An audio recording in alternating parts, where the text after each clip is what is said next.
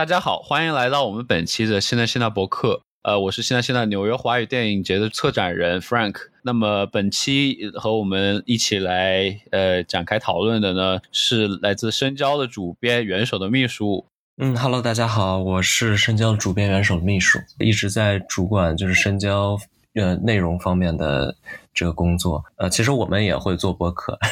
然后这一期就是 Frank 来邀请我跟大家来聊一聊赵德胤的这个创作啊故事啊等等。可能因因为我之前也是大概呃我忘了是去年还是前年在北京大概看了他一个回顾展，然后当时赵德胤也是参加了这个回顾展，然后听了他一些映后，我就觉得呃这个导演包括整个他讲述这些事情对我来说都非常有意思啊，所以这回我也是非常高兴 Frank 能邀请我来一起谈一谈赵德胤。那么，就像刚刚元首的秘书所讲的那样，本期我们的主题呢，就是这次在我们七纳七纳呃移动电影节和 Smart Cinema USA App 合作的这个移动电影节上面上线的这个赵德胤的迷你回顾展，主要是他的三部作品《归来的人》《穷人榴莲麻药偷渡客》以及呃冰毒这三部合称他的一个呃缅甸归乡三部曲。也是非常难得的一个机会，那么也希望大家能够去这个大家的手机的应用商店上，不管你是苹果还是安卓的用户，都可以去你的应用商店里面，然后搜索 Smart Cinema USA，然后下载安装之后，点击进去就到我们的这个甚至现在的移动电影节的页面上面，然后就可以看到这三部片子了。那么这三部片子，也就是赵德胤早期创作的三部作品，《归来的人》呢是他的一个处女长篇作，然后讲的是当时的一个男主是一个在台湾打工的这样的一个缅甸人，然后。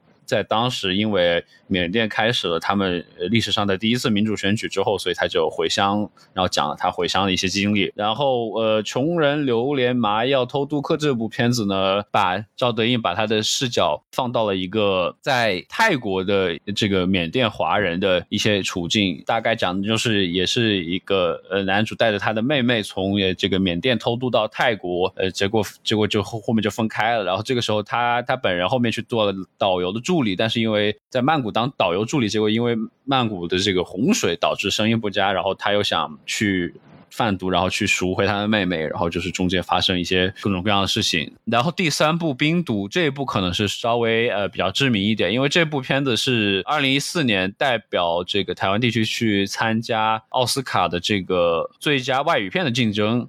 当时也是打败了很热门的，包括像蔡明亮的《郊游》啊，然后这样一些片子。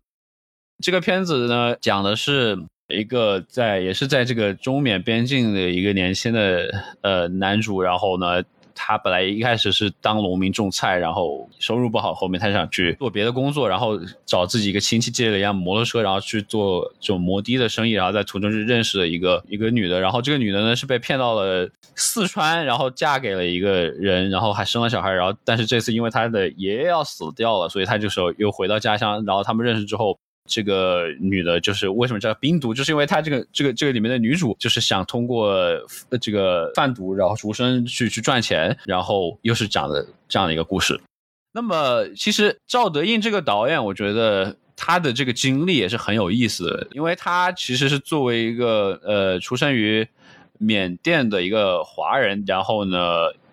到台湾求学，然后包括到现在一直就等于是定居在台湾，然后他拍摄的作品也都是这种关。缅甸华人相关的一些题材，元首的秘书，你是刚刚讲你去看过了他的一个回顾展，能不能简单讲一讲你的这样对他的一个接触的经历？呃，就是我第一次接触他，真的就是在那个回顾展上，然后大概看了四五部的样子吧，包括可能后来还有呃《翡翠之城》，就是他的那个一个纪录片，然后后来又看了《再见瓦城》，然后去年是在那个戛纳看了他那个《灼人秘密》。其实我个人还是可能更喜欢他中前期的这些作品，包括你这回，呃，就是策展的这三部《归乡三部曲》。呃，我就觉得可能这个对我来说会更有，呃，怎么说更有趣一些吧，或者就是更就是更更有价值一些。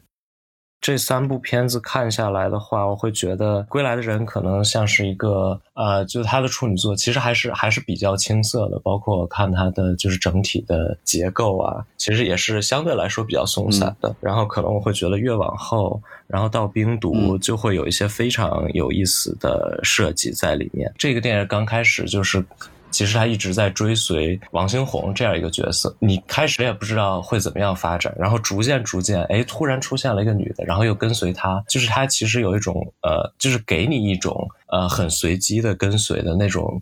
纪录片的感觉，但其实呢又不不太像是，就是你会对这种比较模糊的这种地带非常感兴趣。然后，嗯呃，像穷人。榴莲麻药偷渡客这个名字其实也挺有意思的，但其实就是可能对我来说，可能这部片子真正让我感兴趣的可能是偷渡客的那部分，就是呃，就是最后面的那部分，呃，而且我觉得他可能就是呃，像他处在这样的一个缅甸华人社区当中这样的一个身份里，可能他对这种东西就会非常敏感，包括可能他整个这个。族群或者这个社区、这个社群的一个命运，我觉得它都有。对我来说是一个非常有趣的呈现，可能对他们来说也是很，呃呃，比较比较比较凄惨、比较悲苦的吧。这也是我比较佩服赵德胤的一个原因，就是我觉得他能从我不知道，可能是我可能是我自己自我感动，但我觉得就是他能从这样的一个社区当中。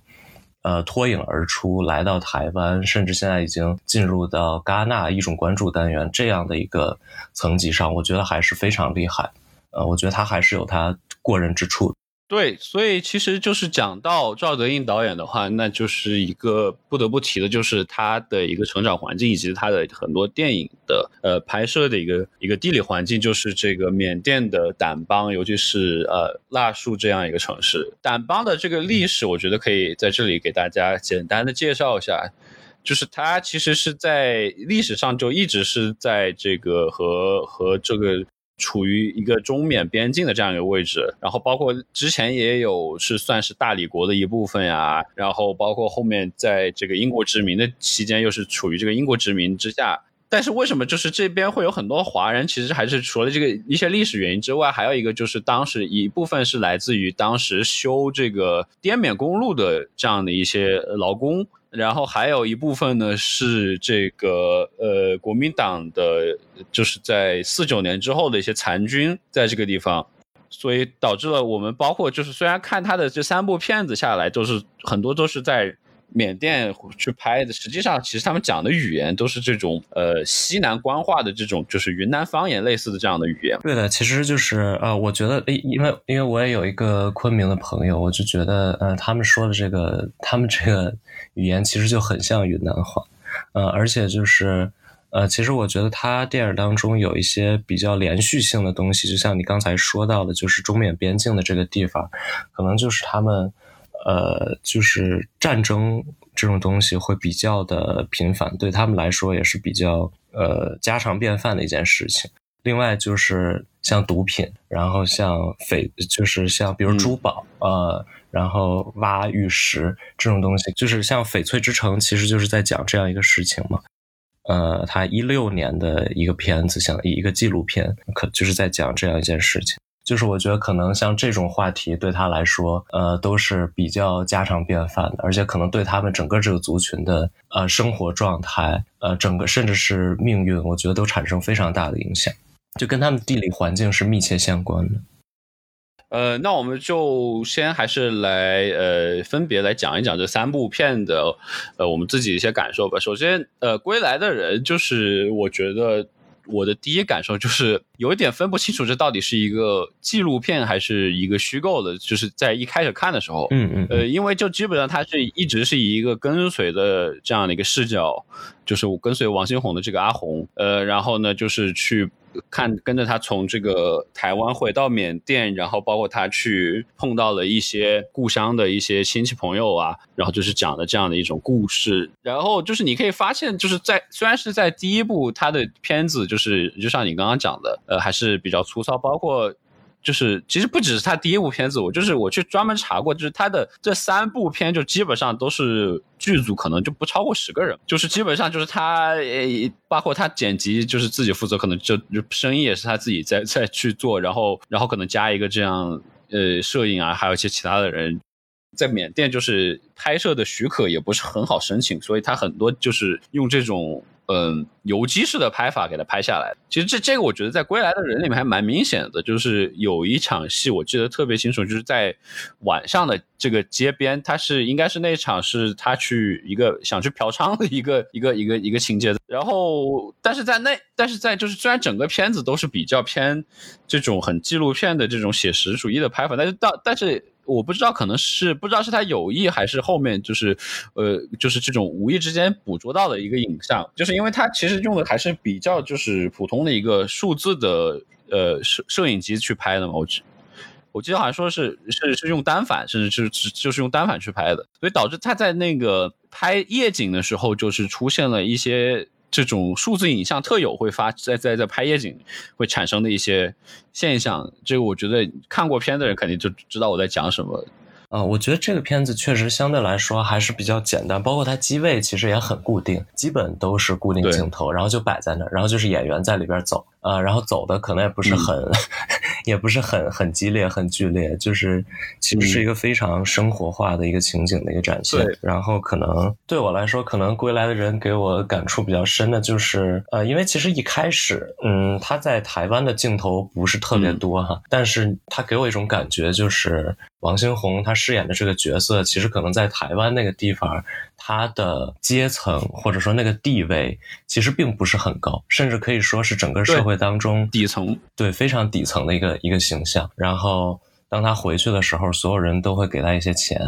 然后让他去，嗯，怎么说，就是可以算可以算是在照顾他吧。但是他回到缅甸这个地方的时候，你会感觉他生活质量明显提高，就是其实你会看到，就是他们为什么，或者说他们。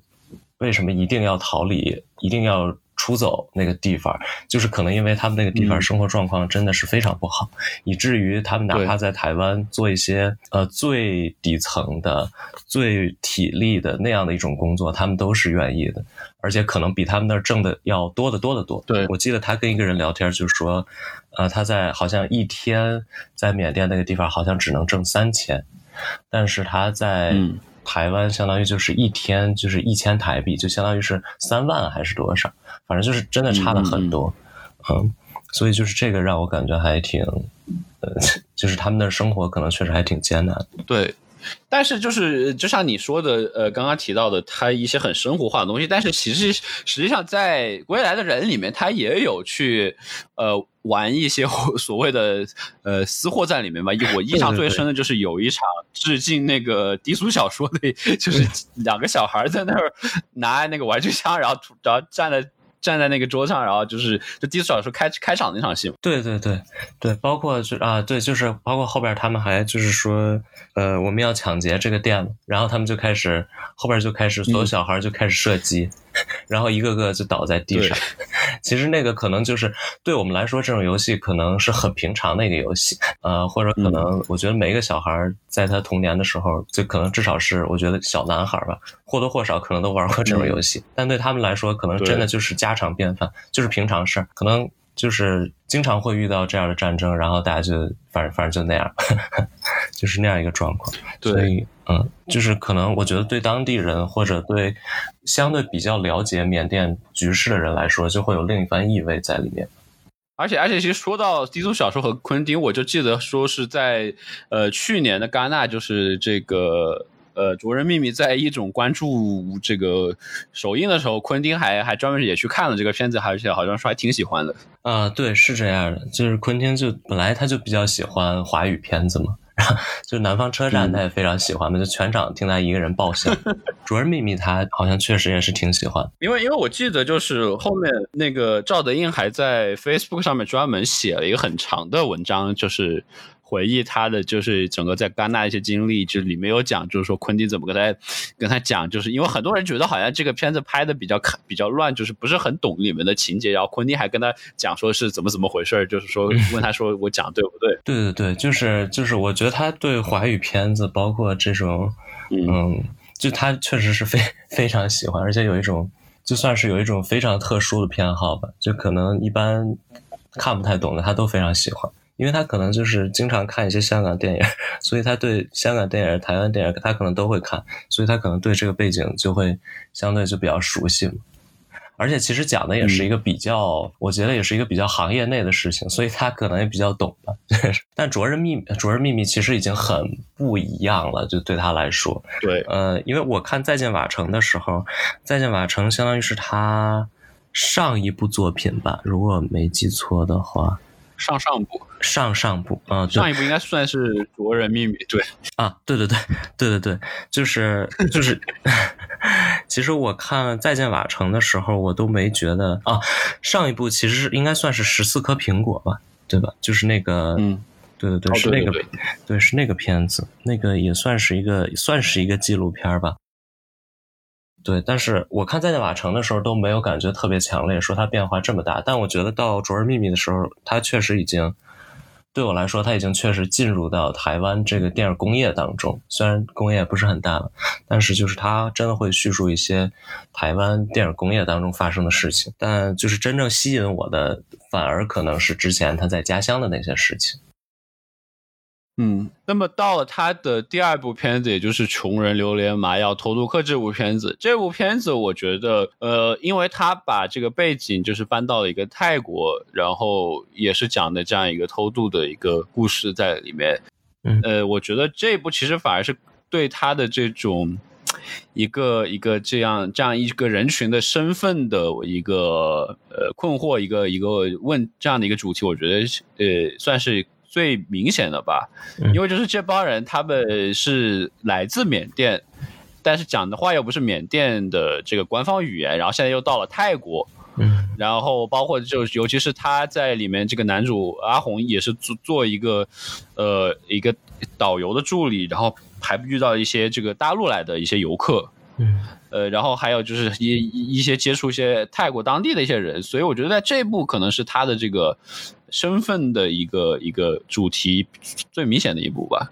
对，而且他就是其实非常明显的提到身份证这个东西。就我觉得这个还是蛮有，就蛮有蛮有符号意义的这么一个东西，因为他迟迟得不到这个东西，也就是说他很难得到一个确切的身份来说他到底是什么什么人。就是我觉得可能这个东西对他们整个这个族群来说都是一个可以算是一个原罪吧，就是很痛的一个东西。他们就是根本不知道自己是咋回事儿。包括之前在就是我在北京在林巷看那个回顾展的时候，他也会提到类似这种事情，就是他们可能在。中缅边境就是在他们自己的那个地方，他们会开华语的华文的学校，就是中文的学校，嗯，但是好像就是也会也会受到一些阻碍吧，然后他们就会偷偷的去学华语，就是类似会有这种情况，嗯，所以我觉得可能这个身份这个东西对他们来说，一方面是很重要，但另一方面真的是很痛，他们不知道自己到底是哪儿的人，到底应该往哪儿去，所以可能整个东南亚都是他们的足迹。啊，有一些就会去到泰国，有一些就会去到台湾，然后就是可能也是，嗯，比较呃流离失所的这样一个状态。呃，我觉得这个片还一还有一个就是很重要，对于对赵德胤的这样的一个整个的呃电影生涯，我觉得很重要一点就是这是他的第一次和这个演员吴可希的合作。嗯，吴可希是演就是演这个男主的一个妹妹嘛。嗯嗯。呃，其实我一直比较好奇的，但是我我我一直没有就是深挖这个事情的，就是因为我觉得吴可希还是有些洋气的，但我不知道就是他到底怎么和呃赵德胤呃这个导演产生联系的，因为其实呃王星宏和吴可希对起戏来，我觉得还是有些奇怪的，因为王星宏他其实就是他他的就是就是赵德胤的朋友嘛。对，然后就是一直以来跟着他在演戏嘛，然后其实给我的感觉可能确实，就像你刚才提到的，可能确实有点像，呃，贾樟柯和《三峡好人》里的那个，呃，海三明吗？对对对，就是确实跟跟这种关，对我觉得跟这种关系是有点相像，就是我觉得可能王星宏对他来说会更搭一些，但是就是吴可希可能相对来说确实不太像，呃，就是。中缅边境或者像他家乡的那样一个人，可能有点可能有点过于洋气了，对我来说。对，其实吴可希他好像是最早就是做这个剧场演员的嘛，在在台北，嗯，然后就是嗯被被这个呃赵德胤发现之后，然后来演他的这些片子，然后包括他也是。在演之前，专门让他就是去学了，包括语言呀，包括让他去做一些体验啊什么的。嗯嗯。呃，就是我记得我查的说，就是他专门有去泰国去打工去洗盘子，然后也有去广中去去去去去工厂去打工。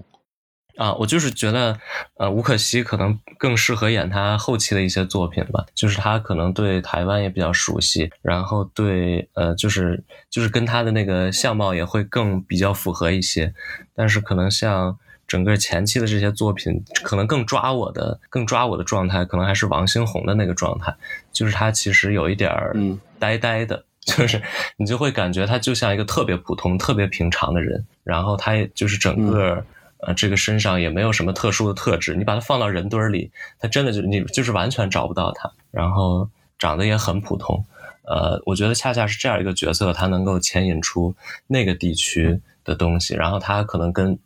其他的那些呃素人啊。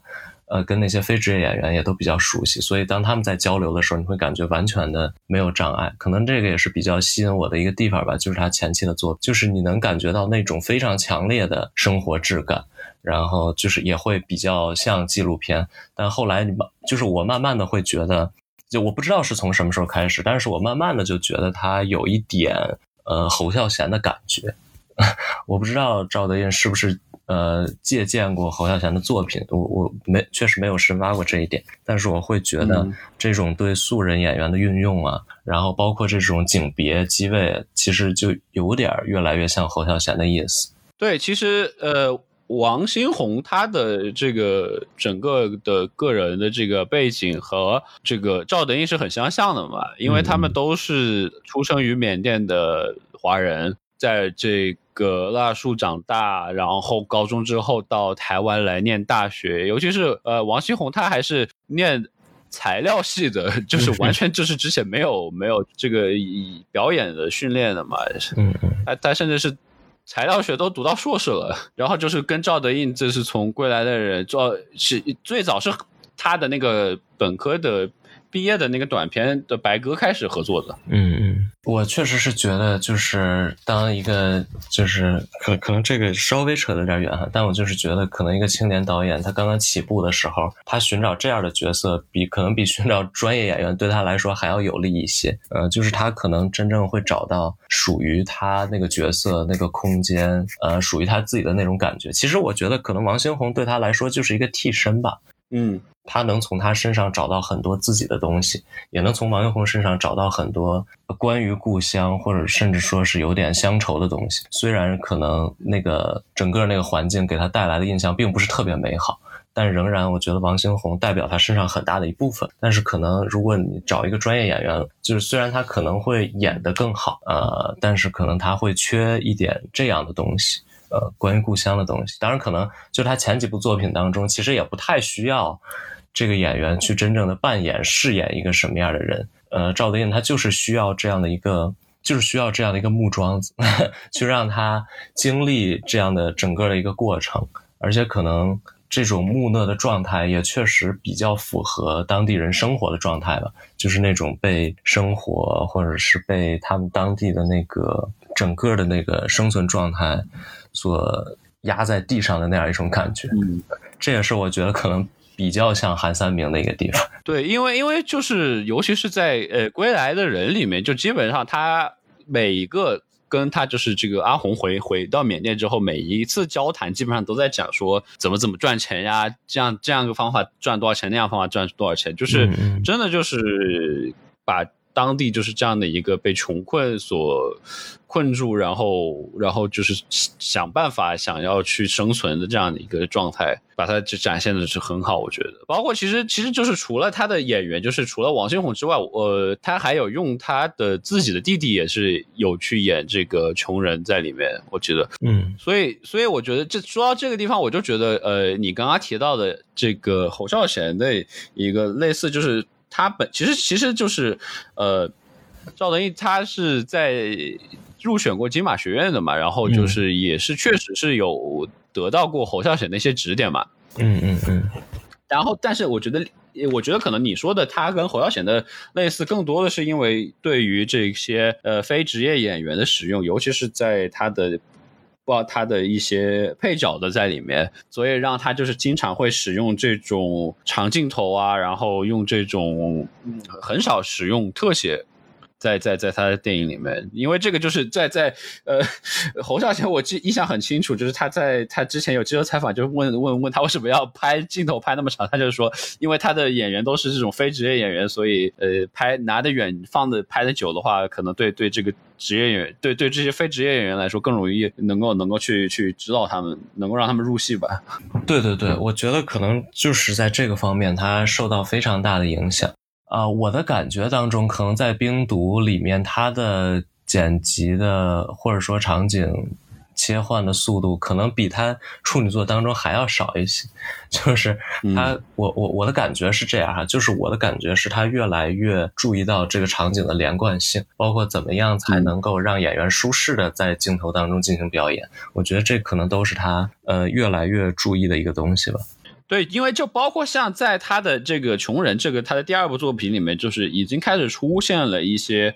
呃，所谓的类型元素，当然就是很微末的一些，就是我比如它里面有讲，就是阿红那个时候想想去贩毒啊，然后碰碰碰碰到个老大，然后中间还还还还还有一段这个打斗在里面，但是他那个拍的也就是很就是很纪录片的，就是他的就是完全就是一个镜头嘛，然后就是在旁边，然后这样这样手持就是就是很很很纪录片的这种拍法在去拍。对对对，甚至有一些可能就可能甚至有一些偷拍的感觉，就是我记得有一段就是有一个两个人在聊天，但是那个镜头就是歪的，嗯，就是好像摆在一个嗯。一个非常非常桌子平，对不平，而且是歪的桌子，就是那样的一个地方，所以就是给人一种好像是在好像是在偷拍，或者就是旁边有一个人在听他们讲话，随便把摄影机那么一放，就是那样一种比较随意的记录的感觉。他可能想要呈现的就是一种，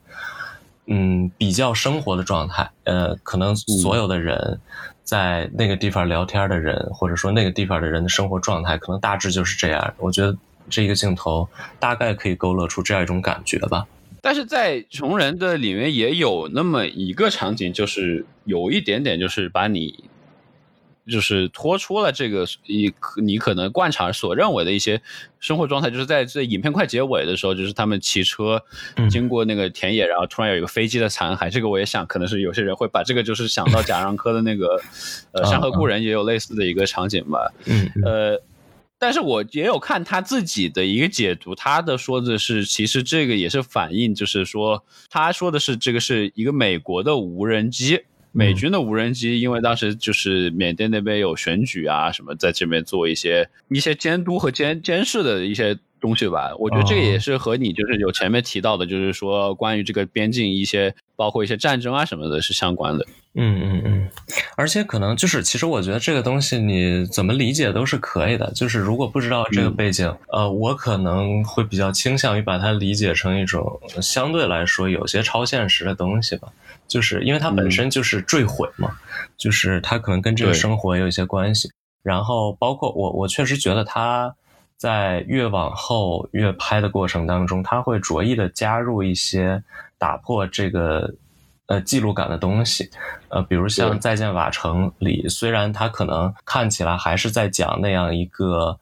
呃，就是底层的台湾的那样的一群人的那样一个故事，但是它也会加入，比如说。他会觉得有一个东西爬到他身上，我记得好像是蜥蜴吧，就是那一块啊，感感觉还是很强烈，就是一个蜥蜴爬到你本来那个东西就给给你感觉就很毛骨悚然。呃，我觉得他确实后期中后期他会逐渐的开始加入这种东西，赋予这个电影某种呃情节，或者说是嗯超越这个嗯记录框架本身的一个感觉。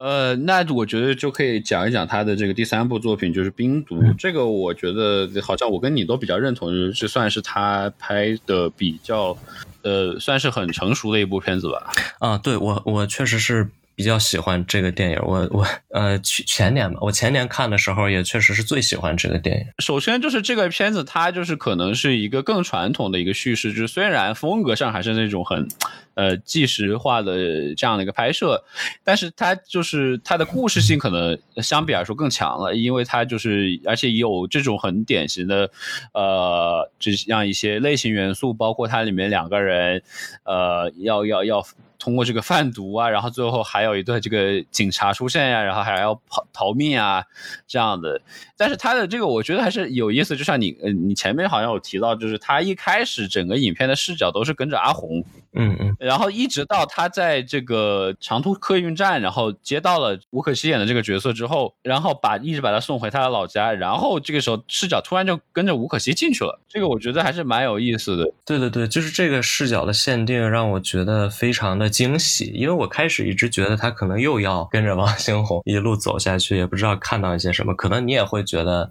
有呃，就是可能你也会觉得，嗯，也还好，也。但是突然之间，呃，他就接到了一个人，然后把这个人送到村里，然后这个镜头就开始跟着这个女人，你就会感觉哦，就是会有一些非常有趣的变化。然后两个人还产生了一些不太一样的情愫，你就会感觉这个片子在往你不太能预料的方向上去发展。可能这个东西对我来说是非常有趣的，呃，可能在他之前的片子里也是比较少见的。而且而且在这个里面，就是就是他跟着这个吴可希进到他家之后，我觉得也是一个可以说是很有意思的一个场景。他是讲的就是。呃，这个他的爷爷就是就是临终了嘛，相当于是，嗯嗯，然后就是包括里面还要去描写他一些呃一些一些很传统的一些一些仪式在里面，就是像什么安老仪啊这样的一些东西，嗯，就这些反而可能是在大陆本土甚至在台湾都不一定见得到的东西，反而是在。这种缅甸的这样的一个一个地方能够找到，对。我觉得这个也是也是也是很有意思的。就是你在大陆可能看到的都是非常符号化的，甚至是非常模式化的经典套路式的那种丧葬的礼仪，就是 比如说跪在坟头之前，或者是要不就是唱歌。呃，或者是就是那种丧歌，或者甚至是露大腿那种，我觉得都已经变成一种符号化。但是当你看到真的就是缅甸人是如何，就他们的丧葬习俗是这样，那如何就是呈现的？我觉得对我来说还是非常有趣的。呃，可能赵德胤他的电影有一大，就是对我来说有一大部分吸引力都是在这种，呃，可以说是社会学或者民俗学。或者是人类学，就我觉得可能有大一很大一部分，对我来说，呃，真正让我感兴趣的都是都是这样的一部分，而不是他可能拍的有多精致，可能那个对我来说都是很很，嗯，不不是很重要的部分。呃，我能看到缅甸华人是怎样生活的，甚至可能说着同一种语言，但是。呃，他们的身份认同面临这么大危机，然后他们的生活状态是这样的差，他们甚至不知道自己到底是什么人。呃，但是他们又有着这样的习俗，说着这样的语言，就是会给你一种非常奇妙的连接。对我来说是这样。嗯，而且就是我觉得他的拍的这一帮人也是让我觉得就是很和也也也不仅仅是像这种缅甸的华人，也就是包括一些呃，甚至是在欧美生活的一些。呃，华人移民也是存在这样的现象，就是包括可能他们的故乡都已经忘记或者说遗失的一些传统，反而被他们保留下来了。嗯嗯，也是我觉得这也是作为这样的一个跨文化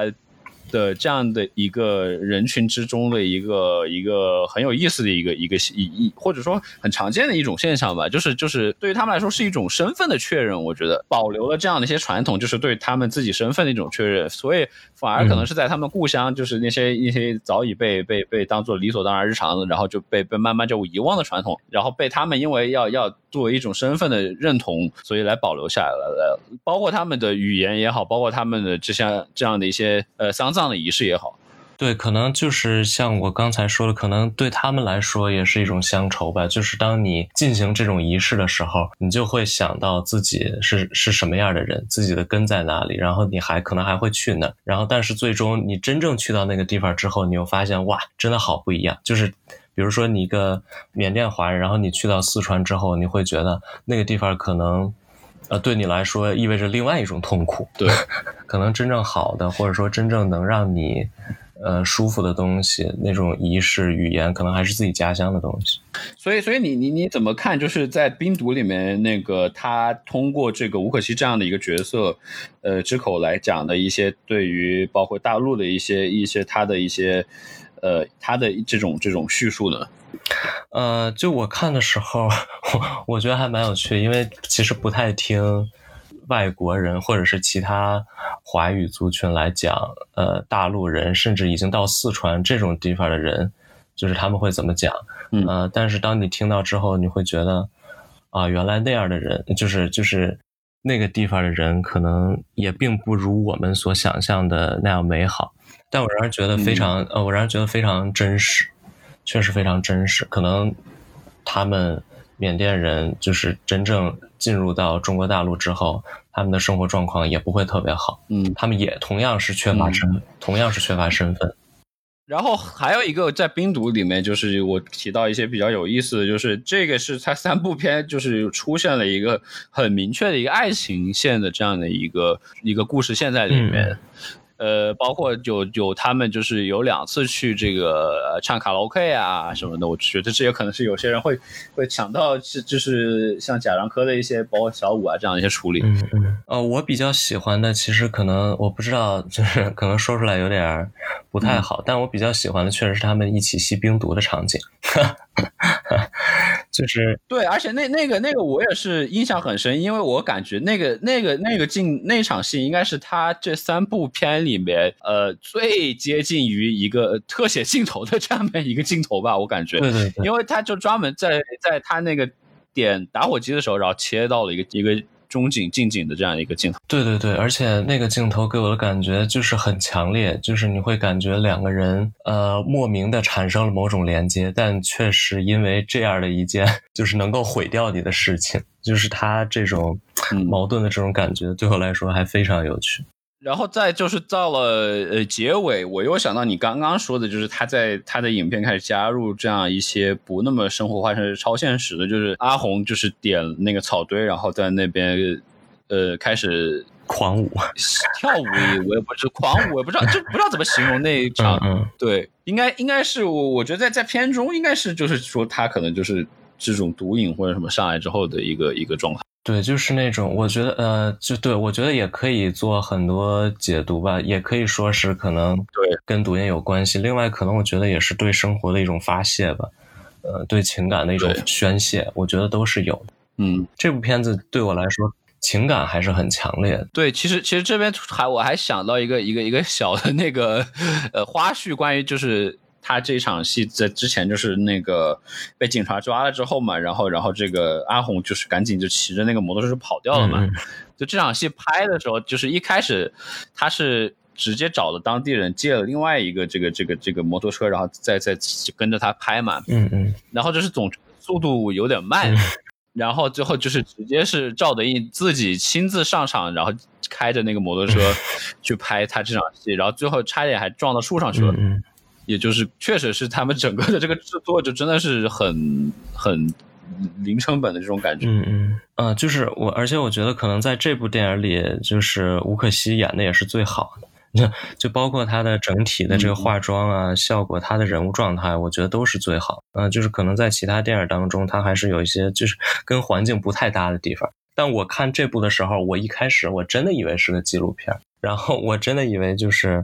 呃，他跟着王星宏，就是这个赵德胤开始他就是在拍一个王星宏，但后来他真的就转向了吴可希，但后来发现好好像还不是这样，这竟然是一个剧情片，就是他可能已经完全对我来说，可能在这部电影当中，吴可希就是完全融入到了那个环境当中，而且而且我觉得可能也是因为本身他的角色设定也是就是说。呃，相当于是这种出去了然后回来的这么一个角色，就是可能是见过所谓见过世面的这么一个人，嗯，然后再回来，而不是说像之前的在《虫人》里面可能是就是一个土生土长的这么一个角色，所以可能更加就符合吴可希本人的这样的一个身份吧。对，就是跟他的形象可能也比较符合。那么你你你是怎么看？就是这部片子当年能够击败包括像《郊游》啊，包括像《卡诺》啊，包括《军中乐园》这些片子，然后能够被选。做代表台湾去冲奥的这样的一部片子呢？呃，我觉得郊游冲奥确实可能性 不是很大吧。我觉得可能也会有这方面的考量，就是冰毒可能一方面它又涉及到一些就是社会的议题，虽然可能不是台湾的，但是它确实还我觉得还是比较呃对那个地区来说还是比较尖锐的。呃，另一方面，我觉得它可能确实会有一些情节上的起伏，然后它拍摄手法上也会有一些很。呃，出人意料的地方吧，我觉得可能我不我不知道当时他们怎么想的，但可能这个对奥斯卡最佳外语片来说还是嗯还是比较符合的。但郊游确实嗯，就是虽然我觉得质量上毋庸置疑，或者说蔡明亮他的呃美学他的水准上都没有没有任何可以呃呃质疑的地方，但可能对奥斯卡这个来说还是就是不太符合那个那那个那个标准那个方向吧。我找到了当时他的呃那个台湾的给他的一个推荐理由，说是，呃用接近纪录片式的写实手法刻画离台湾甚远的缅甸侨民华侨的悲歌，在贫瘠无助的环境中迸发令人动容的人性。嗯嗯嗯。我觉得确实是，我觉得这个这个这个对讲的还是很很很准确的吧？对，而且可能确实在手法上会有一些呃出人意料的地方，也也算是也算是赵德胤电影当中比较好看的吧，甚至可以说是最好看的。对我来说，这个片子当时也是有入围这个柏林电影节的这个全景单元吧？我记得是，对对对，是全景单元。就这个片子，我觉得进论坛也是比较合适，呃，因为可能全景它关注的关注到的就是一个社会议题嘛，因为全这柏林全景它就是比较更关注社会议题这个层面，然后论坛它可能就是比较相对来说比较具有呃实验性，或者说就类似有这样色彩的东西吧。但其实我觉得，就是哪怕放到论坛当中，我觉得也是可以的。我觉得冰毒其实它的整个的。呃，结尾还是挺有这种绝望的东西在里面。毕竟像那个杀牛啊，然后包括这个老人死掉啊这样的一些东西，包括其实整个里面他的父子关系，我觉得也是很有意思，就是很很冷漠吧。我甚至有觉得，嗯，对，就是。这个片子可能也是在他所有片子当中，我觉得算是比较绝望的。但赵丽的作品好像通常来说都都不会有特别好的结局。呃，其实《冰毒》这个片，就是我去了解他一些呃拍摄的一些呃一些信息之后，我觉得让我越发觉得这个片子真的是很不错。就是首先这个片子它是十天就拍好了，然后。再有一个是，就是这个片它也是基本上相当于是在没有剧本的情况下，呃，去拍的，然后最后呢还能拍出一个比很算是很完整的一个故事出来，我觉得也是，这真的是很很不错。那我觉得，我觉得我们就是这个关于他的缅甸归乡三部曲，我觉得呃也也是讲的很多了。整体上，我觉得还是嗯，尤其是之前对赵德胤或者说对于这样的一个呃中缅边境不太了解的观众的话，我觉得去看看完这三部片，一定就是会有一些新的发现和新的理了解吧。对于这样的一个边陲的一个边疆地带，以及这样的一个呃可能在。在日常平常都不会怎么会被关注的这样的一个地区的和这样的一个人群的一个他们的生活，那么接下来就是我们的这个呃本周推荐的一个环节。呃，元首，你有没有什么最近看过的东西想给大家推荐一下？呃，呃，我最近其实看的也不是很多哈，但是我其实有点想给大家推荐一个呃，相对来说，也就是不是特别好读，但是读下来就会非常感觉淋漓尽致的一本书，就是《撒旦探戈》。当然，这个电影大家都知道了，就是七个半小时嘛，就很长很长。嗯，对。但这个书其实倒没有特别长，但是这个书最大的特点就是句子很长，但是读下来就会非常爽，而且读到最后你会感觉哇，真的是绝了。呃，而且呃，我最近其实一直在想一个呃，就是配合这个萨旦探戈，然后我又看了一本其实很薄的书，就是雅克朗西埃写的《贝拉塔尔之后的时间》，贝拉塔尔冒号之后的时间。呃，就是我觉得这两本书可以配合在一起看，呃，就是它会让你对文学和电影之间的这种转换，可能有一种更更更有趣、更更深刻的理解吧。啊，我是这么想。那那这个书看的感觉和这个电影有没有什么最大的一些一些一些，或者有有没有什么一些感觉不一样的地方？哦，我觉得完全不一样。这就是我觉得非常奇妙的地方，就是当就是一方面我会觉得贝拉塔尔是完全忠实于原著的，就是可能呃书里头写到的情节，然后他在电影当中基本几几乎全都涉及到了，然后甚至每一个场景。呃，就是每个人说的那些话，他都基本是完全引用的。但是另一方面，你又会觉得贝拉塔尔在这个空间和时间的这个运用上，跟整个那个书是完全不一样的。呃，包括因为书里可能会有很多很多的人物心理的描写，但是这种东西在电影当中是完全无法呈现。然后你就在看电影的时候，你就会你就会觉得贝拉塔尔真的是，呃，我我对我来说真的是一个。天才或者说是一个大师，他会知道怎么样去转换这个东西，怎么样转换成影像来进行叙事，怎么样能用一种更加暧昧但是完全与文字不同的方式来去讲明白呃那样一件事情。我觉得真的是非常有意思。In the in the tradition in in the Hung in the tradition of the Hungarian literature uh, was absolute the opposite kind of sentence, namely. The tradition said the true Hungarian literary sentence is short. One verb, one noun, perhaps something else, and ready. That. This is all Hungarian style, and uh, we are short and straight and so.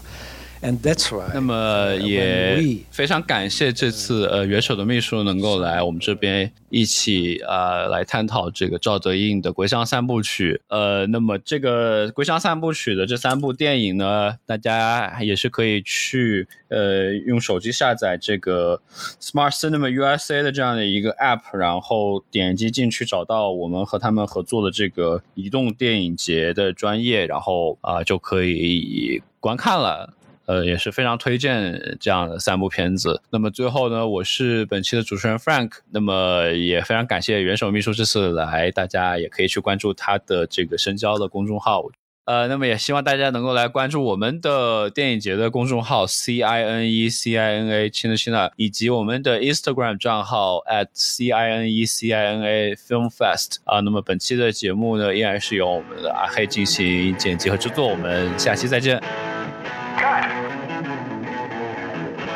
我才发现吴可西他的专业其实是学土耳其语的，觉得很有意思。